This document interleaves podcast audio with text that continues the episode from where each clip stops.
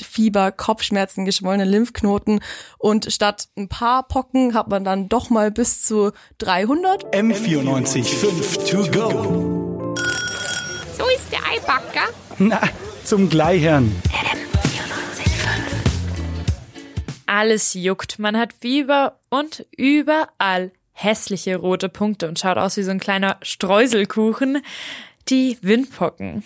Äh, ich bin Nicole Albrecht, bei mir im Studio ist Larissa Dillmann.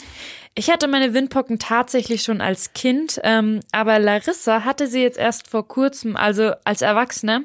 Ich muss ehrlich sagen, mich hat es super überrascht, als ich das erfahren habe, weil es für mich einfach irgendwie normal war oder einfach allgemein so bekannt war, dass man Windpocken immer nur als Kind hat. Ähm, Larissa, wie kommt's denn überhaupt zu diesem Irrglauben? Ja, also ich muss ehrlich sagen, ich habe tatsächlich auch noch nie mitbekommen, dass ein Erwachsener Windpocken hatte. War auch selber sehr überrascht. Und meistens haben es eben Kinder und das ist auch ganz gut so, weil der Verlauf der Krankheit da echt weniger schlimm ist. Also wie du schon gesagt hast, klar, man hat Punkte und es juckt und hat bisschen Fieber, aber nach ein paar Tagen ist das Ganze dann auch wieder rum. Ja, ich kann mich, um ehrlich zu sein, auch gar nicht mehr dran erinnern, was da war. Also ich wette, ich lag im Bett und habe ein paar Salzstangen und Cola gekriegt. Ja, du Glückliche, ich glaube, ich werde es nie vergessen. das ist nämlich ganz grausam, weil der Verlauf, also die ganze Symptomatik ist viel, viel stärker. Du okay, inwiefern ist die dann schlimmer als Erwachsene? Ja, also als Kind hast du meistens viel, viel weniger wirkliche Pocken eben. Mhm. Klar, man hat auch hohes Fieber, aber es dauert auch weniger lang, bis es dir wieder gut geht. Und das Ganze kann auch echt extreme Folgen haben im Erwachsenenalter. Also mir ging es jetzt auch echt zwei Wochen richtig schlecht mit Fieber, Kopfschmerzen, geschwollene Lymphknoten. Und statt ein paar Pocken hat man dann doch mal bis zu 300 oder so. Hast du gezählt? Ich musste tatsächlich eine Überschlagsrechnung machen, weil oh, man nicht zum Arzt gehen darf. Ja, weil das nämlich so hoch ansteckend ist. Also ich weiß nicht, hast du schon mal gehört, als Kind äh, geht man oft zu so Windpockenpartys quasi, damit man eben infiziert wird, dass man es als Erwachsener ja, nicht hat. Ich, ich habe es tatsächlich mal gehört, aber es war so, was? Also warst Wie du nicht auf einer Windpockenparty? Ich weiß es tatsächlich gar nicht. Vielleicht war ich's, aber ich glaube, ich hatte sie wirklich sehr, sehr früh schon. Mhm. Und vielleicht war es einfach im Kindergarten, dass ich mich da irgendwo angesteckt habe, aber ich kann mich nicht an eine extra Party erinnern. Ja, aber das ist nämlich dieser Varicella-Zoster-Virus, heißt der. Und der ist höchst infektiös. Und das Problem daran ist eben auch, dass du quasi ein bis drei Tage, bevor du eben diesen Hautausschlag hast, schon ansteckend bist. Und da weißt du es natürlich noch nicht. Und du bist dann auch so lange ansteckend, bis eben diese Punkte verkrustet sind. Okay. Und was auch noch problematisch ist, ist, dass du, du kannst dich anstecken und dann äh, beträgt die Inkubationszeit so circa zwei Wochen. Und in der Zeit weißt du nicht, dass du es hast, aber es kann eben aber jederzeit. bricht halt dann irgendwann ausbrechen. aus. Genau. Natal, du meintest ja auch schon, dass es als Erwachsener wesentlich schlimmere Folgen haben kann. Was denn zum Beispiel?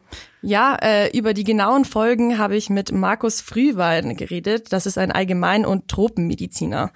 Der kann uns da sehr unangenehme Folgen berichten. Also es gibt die Lungenentzündung durch Varizellen, also Windpocken, die sehr, sehr schwer verlaufen kann. Man hat halt eine Vollform einer Lungenentzündung. Das kann auch mal lebensbedrohlich sein. Wenn das Gehirn betroffen ist, können auch andere Bereiche des Nervensystems betroffen sein. Wo es sehr schwer sein kann, ist eine Schwangerschaft. Genau. Und weil das eben doch so schlimme Folgen haben kann, muss man das auch beim Gesundheitsamt melden, beziehungsweise der jeweilige Arzt. Okay, ich kann mich da gar nicht dran erinnern. Muss man das auch als Kind melden oder ist es als Kind irgendwie so, ja, man hat's halt? Der Hausarzt macht das dann für einen. Aber gerade auch als Erwachsener ist es eben wichtig, dass zum Beispiel deine Arbeit informiert wird oder eben, ja, deine Mitmenschen. Dass einfach jeder Bescheid weiß, hey, ich hatte sie noch nicht und könnte kritisch sein. Genau, und dass man dann eben auch handeln kann entsprechend. Okay, handeln, inwiefern kann man denn da überhaupt noch handeln? Also wenn man sie als Kind eben nicht hatte und nicht immun ist, kann man sich impfen lassen. Wenn ich Kontakt habe mit jemandem, der Windpocken hat und ich habe selber keinen Schutz, ähm, kann man innerhalb der ersten fünf Tage noch nachimpfen. Also da hilft wirklich die Impfung in vielen Fällen noch, um eine Erkrankung zu verhindern. Wenn es mehr als fünf Tage her ist, sollte man auch impfen hat dann zwar wenig Einfluss auf die Erkrankung, wird aber trotzdem empfohlen. Also man kann sich sowohl präventiv impfen lassen, als auch, wenn man schon Kontakt mit jemandem hatte und quasi Angst hat, angesteckt worden zu sein. Ja. ja. Okay, ist eigentlich ganz cool, dass es im Nachhinein auch noch funktioniert, sofern man es dann halt eben über diese Meldung erfährt. Ähm, aber ich kenne halt auch ganz, ganz viele Impfgegner, die sich trotzdem, glaube ich, nie impfen lassen würden und die auch eher sagen, also das habe ich zumindest von manchen gehört, dass wenn ich eh die Krankheit durchlaufe, sozusagen, dass es dann eh die bessere Möglichkeit ist, weil man dann auch geschützt ist. Ja, also ich würde sagen, besonders wenn ich weiß, dass ich noch nie Wimpocken hatte Mhm. und zum Beispiel schwanger werden will, da würde ich auf jeden Fall mich davor impfen lassen. Aber wie du meinst, es gibt ja auch viele, die prinzipiell gegen Impfung sind.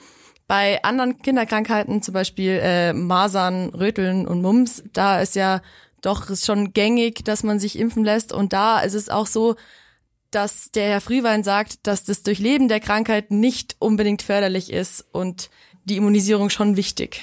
Wir haben mit der Impfung eine hervorragende Immunität.